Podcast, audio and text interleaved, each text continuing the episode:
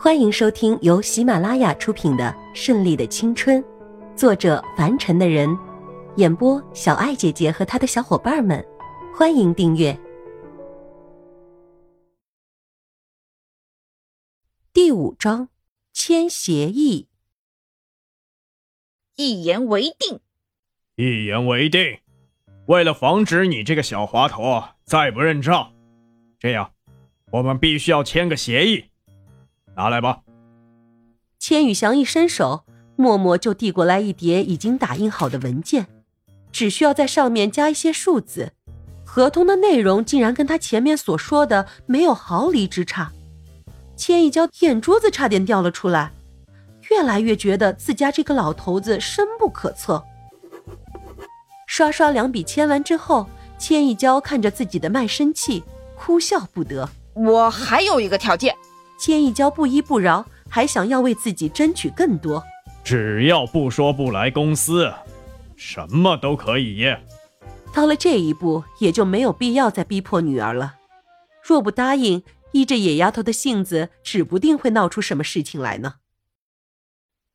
千一娇的条件就是搬离这个大别墅，自己享受自由空间，不想每天在公司见到他们，回来还见到他们。这样他是会疯掉的，而迫于种种压力，老爷子自然是勉为其难的答应了。但是有一件事情也是必须要千一娇同意的，那就是每个周末必须回来家庭聚餐，吃个团圆饭。要是不回来，可是要取消他的独自居住的权利。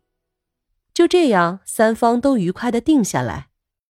下午，千一娇就约上两个闺蜜。苏清玄和伊娃两个人一同下午茶，叙述着在拉斯维加斯和那个男人吵架的事情。两个大胸的女人笑得前仰后合，花枝招展，全然不顾淑女形象。千一娇端起一杯蓝色多瑙河，一饮而尽，砰的一声放在桌上，脸上的表情都是扭曲的，可是依旧没有吓到面前这两个不怕死的闺蜜。好啦好啦，我们不笑你了。你说你这个男人婆，竟然还有花痴的时候，竟然对那个男人来电，心跳还这么快，真是不容易啊！这还是我们的超人吗？伊娃是个混血儿，典型西方人的特征，胸大无脑，笑起来前俯后仰。千一娇拿出后面的靠垫就扔了过去。被伊娃四两拨千斤的打到一边两个美女终于收住了笑意，换回以前那个淑女范儿。苏清玄是本地苏氏企业大财团的千金，自小也是被送出国去读书，跟千一娇两个人一起成长，自然是很好的闺蜜。伊娃也是如此，不过他们是大学同学，相见恨晚的感觉在他们三个人身上不为过，很谈得来。毕业之后，三人相继回国。怎么了？我就不能有喜欢的了吗？以前在国外，那些人高马大的洋种马，本姑娘不喜欢，就喜欢他这种的，冷酷、忧郁、说不出的感觉，身上有种气味，好好闻。千一娇闭上眼睛，一副花痴的模样，又惹得两人笑了起来。看来娇娇真的是荷尔蒙分泌过旺了，看她现在这个样子，人家说三个女人一台戏，可真不是说笑的。就他们这肆无忌惮的说笑声，很快引来周围人的围观。可是很快，他们又都迅速低下头，或者各忙各的了，谁也不再没事找事儿的偷看他们。虽然这三个女人都貌若天仙，美貌之极，并且身材火辣。但是光看他们身后站着的几个黑人保镖，即使这些人都是傻子，也可以看得出来，即便是出来小憩一下，也都是这样的排场和阵仗。不是有头有脸的人家，是不会有这样的排场的。当然，能坐在这里喝下午茶的，也都不是等闲之辈。但照比这三个小姐的家世，还是差了一头。跟你们两个比，根本就不是一个层次的。我可是精神层次的喜欢，比不了你们外貌协会的。哼！千一娇独自看着窗外的景色，好多年没有在家乡看晚秋夕阳的余晖了，还真是别样的美丽。对了，跟你们说正事儿，我家老头子要我接手公司，哎，我都要愁死了。不过我说两年两千亿美金，要是完不成就不接管。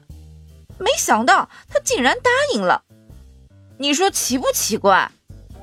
千一娇眨巴着美丽的大眼睛看着他们，这说明你们老爷子信任你啊！你看我家老爷子，恐怕我去他那里给他添什么麻烦？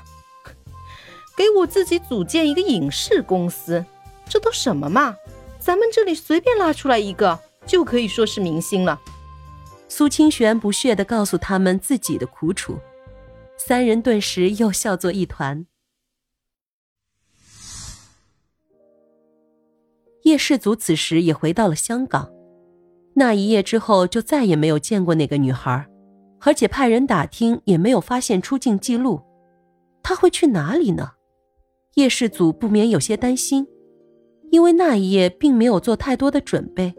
所以不确定他到底是什么样的家世，而且照片寻人也有点费事，索性回到香港再慢慢研究。回到香港，首先就是派出各路人马寻找这个女人，奈何那个女人在香港的记录太少了，每天都让他备受煎熬。一天找不到这个女人，叶世祖一天就心里不得安宁。坐在转椅上，一手握着那件淡黄色的小外套。现在只恨不得把这件衣服自己穿上了。哟，这是怎么了？两天不见，气色不是很好啊？郑汉略带调侃的看着这位死党，他的川字眉自那日开始就没有再展开过，很多年没有看见自己的死党这个样子了。回来就没见你的影子，又跑哪里去把妹了？叶世祖虽然心烦意乱。但他打心里还是要臭着死党几句的，要不然他都不知道今天是星期几了。睁开眼睛，只看见郑汉满面春风的走过来。我当然是生意比较重要了，哪里还有什么心情去把妹呀？在拉斯维加斯让你给我输掉几千万，我可是连眼睛都没眨。这回来还不得寻个好出路？郑汉笑得坦坦荡荡，倒是没有什么好隐瞒的。